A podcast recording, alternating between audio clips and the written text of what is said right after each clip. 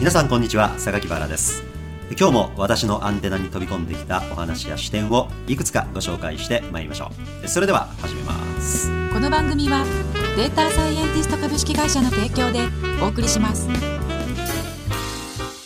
何でもええことって多いじゃないですか。悪いこともあるけど、はい。でいいことを見た時にね同じ量だけ何かあるんちゃうかって見る癖があるんですよね、まあそれは大概釣り合ってるんじゃないかと。いっつもそういうことを空想するんですよね。はい。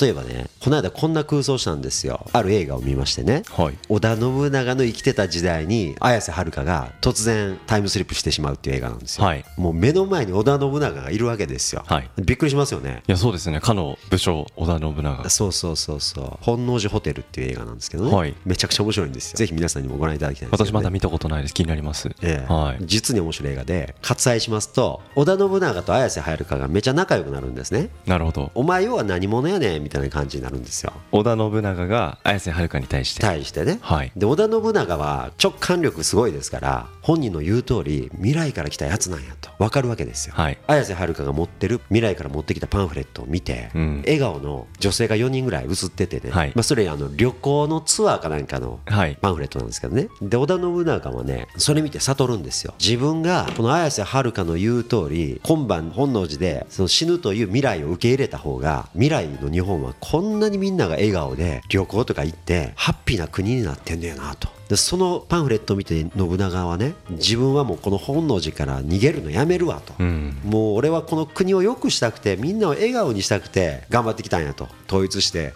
戦乱の世を終わらせたんやと。自分が死んだ方が世の中が平安になるんやったら、その方がいいよね言って。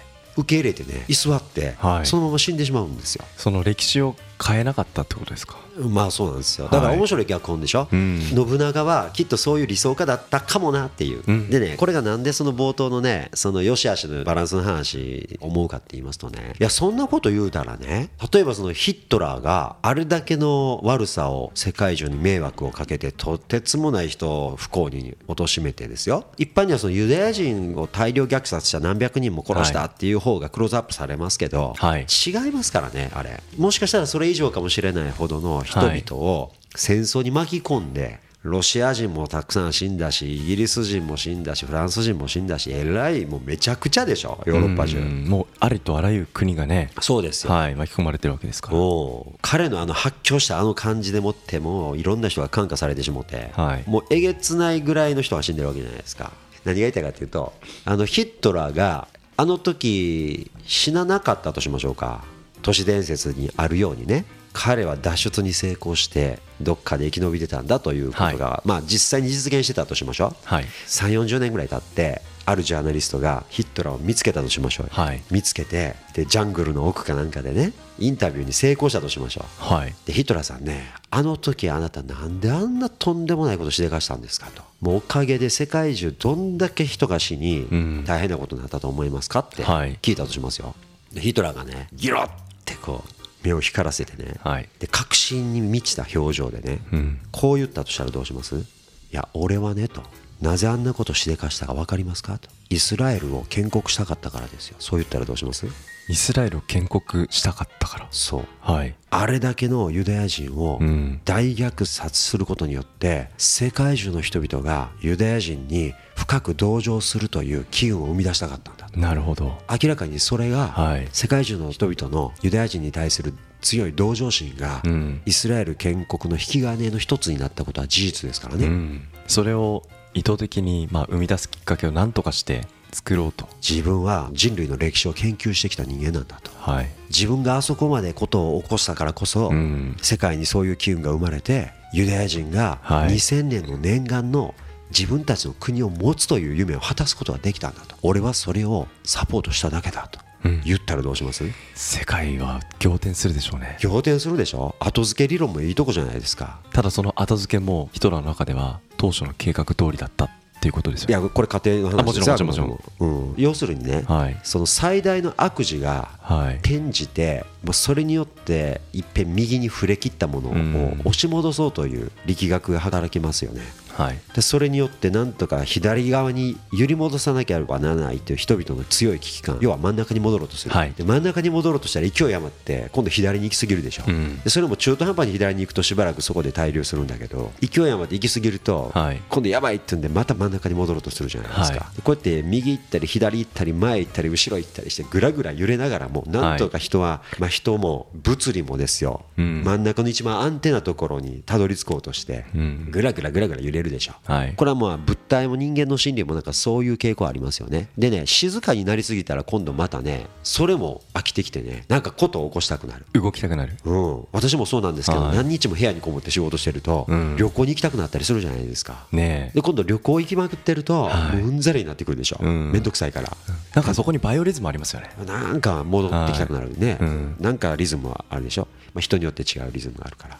ですからね、まあ、あれだけヒットラーは最悪なことをして世界中大混乱。その悲劇が起こったことによって新たな潮流が生まれてその実現するはずのなかったことが起きたりね。まあ雨降って地固まるとかって言いますけど、雨そのものは自覚ないんでしょうが結はい。果地が固まるみたいなね、うん。で地が固まってもらったら困る人とですね地が固まってもらってよかったと思う人がまたいるから。そうですよね。うん、固まりすぎた字を見てね、今度耕したくなる人も現れたりとかうね、ん。まあ、一般的に、ね、あの出来事というのは悲観的に振り返る人々が多い印象ですけどそれによって恩恵を受けたという人たちも一方で、うん、だから立場によりますよね、うん。だからその悲観にくれる立場にいる人にとったらもう悲観しかないからね、はい。で一方無関係な人から見たらね、はい。まあ悠長なこといくらでも言えますから、いやいやあそこでああなったおかげでこうなるんだよみたいな悠長なことを平気で言えますし、ん。また実際に時間が経ってしまってもう100年200年経った後の人から見たらまた別の評価もあるでしょうからね、そうでしょうね。あの時あれが起きてくれたおかげでこうなんやとか例えば、えーアメリカ建国の歴史とか言ってね、はい。私も書店なんかでね子供向けに書かれたアメリカの建国の歴史みたいな、ちょっと絵本っぽい。あれ多分小学校の低学年に教えるようなん。本なんですかね、はい。結構絵とかも充実しててで分かりやすい英語でねちょっとこれ英語の練習やと思ってね、うんその子供向けの本買ってみたことがあるんあですよ。バラさんが。数年前にね。だいぶ大人になってからそうそうそう、はい。でそしたらね子供たちにねアメリカっていうのはこんな風にしてできてきたんだとか言ってね、うんまあ、結構、まあ、インディアンとの争いとか、はいジョージ・ワシントンがどうやとかね、はい。まあ、いろんな出来事が述べられてるんですけどね、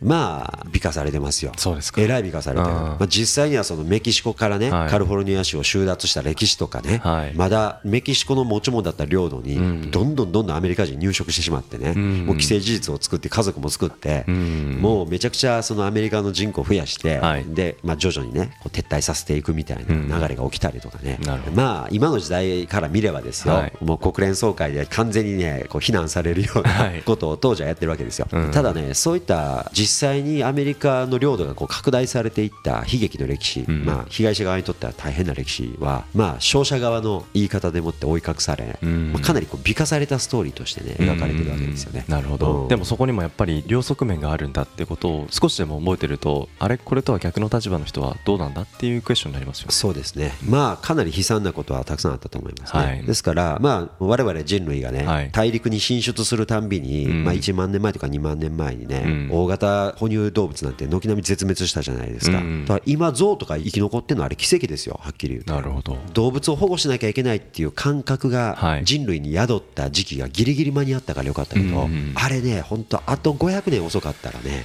あれ、象とか行かれてますよね、サイとか。そうですね。500年も経たずにそういう状況が来たかもしれないですよね、うん。この、まあ、100年200年のこの地球環境の変化とかそうでしょそういうことを鑑みると。うん、あれ、ギリギリセーフですよ。うん。だって1万3000年前とかね、うん。その人類がいろんな大陸にガーッと進出し始めて、はい。ベーリング海峡を渡ってこう行って、ああ行ってこの大陸も行ってとか言って、うん。まあ、この12万年前ぐらいにいろんなことが起きてるんですよ、はい。でそれまで人間がおらんようなところに人間が現れ始めたらね、もう本当に数百年のうちに、うん。その土地にいたあの大型哺乳動物軒並み絶滅してるんですね。あのモアとかっていう巨大な4メートルぐらいのあった巨大な鳥なんかも死んでるし、なんやらテリウムとかなんか名前分かれされましたけど象よりはるかに体のでかい哺乳動物なんかもね、はい。人間に絶滅させられてるみたいですよね。ナショナルジオグラフィックとか見るといろんな自然だったり動物の写真って見れると思うんですけどもこの間インターネットでパッと見た時にあの大きい図体のクマがもう食べ物がなかなか獲得できなくてガリッガリに痩せてしまってるっていう写真を、撮影したカメラマンの方の写真が紹介されたんですけど、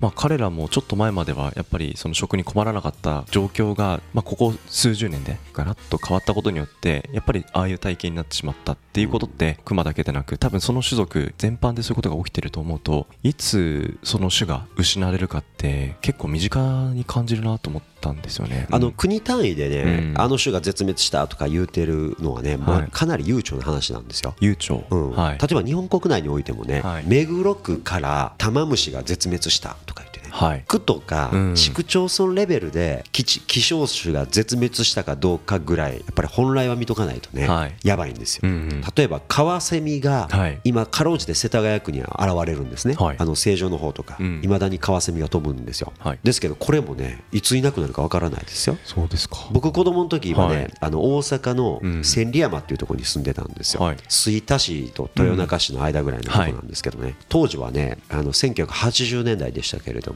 カワセミいましたよ、はい。大阪府の吹田市に。イメージ湧かないですね、うん、で吹田市の向こう行くと箕面市っていうのがあってはい。箕面市はもうめちゃくちゃ山が豊かだし野生の猿もいますから、はい。あのすごい綺麗なところなんですけどね、うん。まあ、そこはカワセミって当然なんですよ、うん。ですけど吹田市とか豊中市に来るとかなり大阪の中心部に寄ってくるので、うん。今時おらんないんじゃないですか、うん。カワセミなんか。僕子供の時はっきり見ましたからねカワセミ、はい。もう感動しました。あの図鑑でしか見たことのなかった輝くような瑠璃色の鳥がね、はい。当時私が住んでたマンションのね7階のところにブヤーって飛んで現れたんですよ。ほんでピャーっといなくなっちゃったんですけどね。うん本当びっくりしましたよ。なんか僕の実家のそばにはなんかちょっと川が流れてるんですけども全然有名じゃないんですけど一応なんかビオトープって認定されていてそこはなんか野鳥を観察できる数少ない場所だとかっていうふうになっていいですね。結構駅からも離れてるんですけど結構カメラマン写真持ってる人たくさん来てえなんていう川ですか？入間川。入間川、うん、記憶が定かだったら入間川ですけど。う んで全然大きな支流ではないんですけど僕の家の実家のそばは。ただそこだけは確かに野鳥現れるんですよ。ただ先日あの台風があったじゃないですか。まあああいった氾濫の中で、まあ、そういう環境がいつ失われるかとかいつこれまでと違った環境になってしまうかって分かんないじゃないですか。そうですね、うん、だからこの先もあの場所にそういう野鳥が居続ける保証なんてどこにもないんだろうなって今そうですよ。思いました。いやあの川どううんするかって難しい問題ですよね、はい。いや難しいですよ、うん、例えば今ねこのスタジオのある三軒茶屋近辺もめっちゃ緑道が多いんですね、うん。あの住宅地歩くとねあはい。ここにも緑道がある。あそこにも緑道があるって、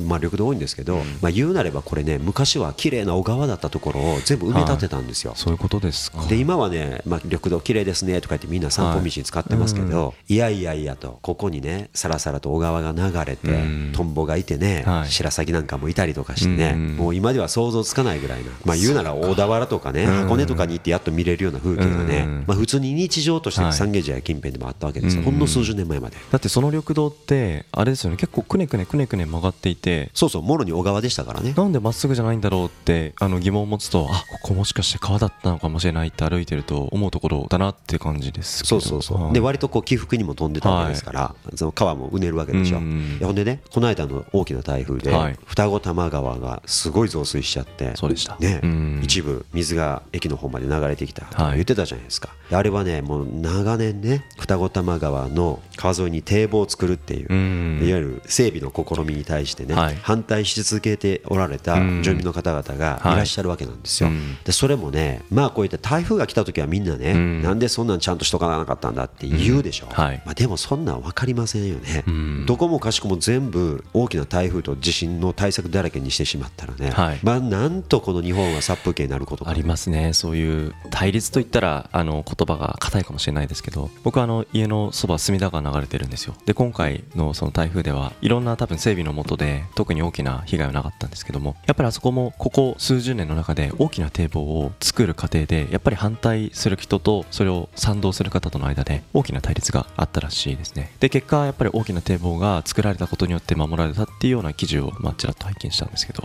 やっぱりそこの背景には景観を優先するのかそういう災害リスクを優先するのか。例えばその石巻市とかに行ってみるとやはりその港の湾湾の部分に堤防が作られてるわけですよね、うん。でもかなり正直ごついですよね、うん。あの湾の美しい景色に大きなバリケードが張られたかのごとく大きな壁が目の前に立ちはだかるわけですよ。それがなかったらいかに美しい景色この湾の海と山並みと奥に登ったり沈んだりする太陽の景色、はあ、そういう景色見たかったなと思う一方でやっぱり災害リスクと向き合うっていうことの大切さとの狭間でいろんなうごめき対立があるんだろうなっていうふうに思いますね、うん。うん。でこれね結局どこで解決するかと言いましたらね、はい。おそらくですけど、うん。基本はもうちゃんと造成しようとか整備しようっていう方にね、はい。押し切られると思いますよ、うん。なぜならばね、はい。これはもう日本がこれから観光大国にならなきゃいけないのにあたってね、あまりにも災害が多くて死者が出るような状況だとね、はい。外国人の方来れなくなっちゃうじゃないですか怖くて。うん。おっしゃる通り。日本には行きたい憧れてるけれども、はい。でもなんか怖いっぽいからちょっと二の足踏むっていう外国人結構多いらしいんですよね。いや。ー多いですよね、うん。結構友人で外国籍の方で日本の会社さんに勤めているあの友人知人とか実家の両親からもう大丈夫なのかいとや言うでしょ。心配だからもう帰ってきてよっていうふうに結構言われるみたいですよね。ね、で政府が掲げている、はい。その観光客数目標なんかもね今のさらに倍ぐらい目標にしてるから、はい。まあ、そういった観光対策の面から見てもねこれはちゃんと安全な国土にしておこうっていうのは必須だという、ねうん。論調は出てくる強いと思います、でもう一つはねあの景気対策の一面としてね、うん。昔はあのほらコンクリートから人へとか言って民主党言ってたでしょ、はい。でじゃあそのまあ昔はどれぐらいそのコンクリートを含めうん。国土のね整備にお金使ってたかっていうとそれはまあ今の数倍は使ってたわけですね昭和の時代は。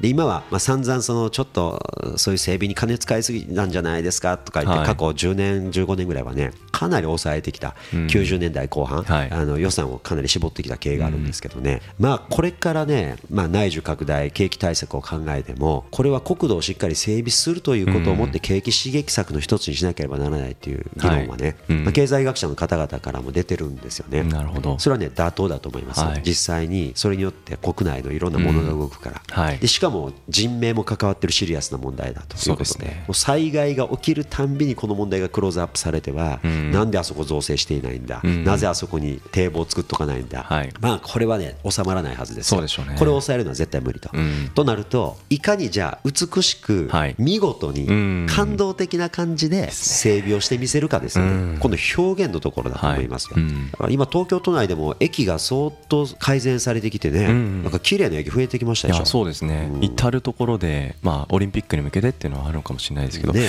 ただ綺麗にするただ便利にするじゃなくやっぱそこに行ってなんか心地よい空間を感じてもらうためのなんか心意気みたいなものが感じるところ節々にねありますよね。そうですね、うん。これはもうね、まあ、空間デザインだったり、うん。そのまあ建築デザインだったりの領域なんでしょうけどね、はい。うん。えーまあここにフォーカスし始めたらはい。日本人強いですよ、なんといっても世界でかなりたくさんのね、はい。建築賞を総なめにしているぐらい、ねえ言ってましたよね。えー日本人の建築家の皆さん優秀ですからね。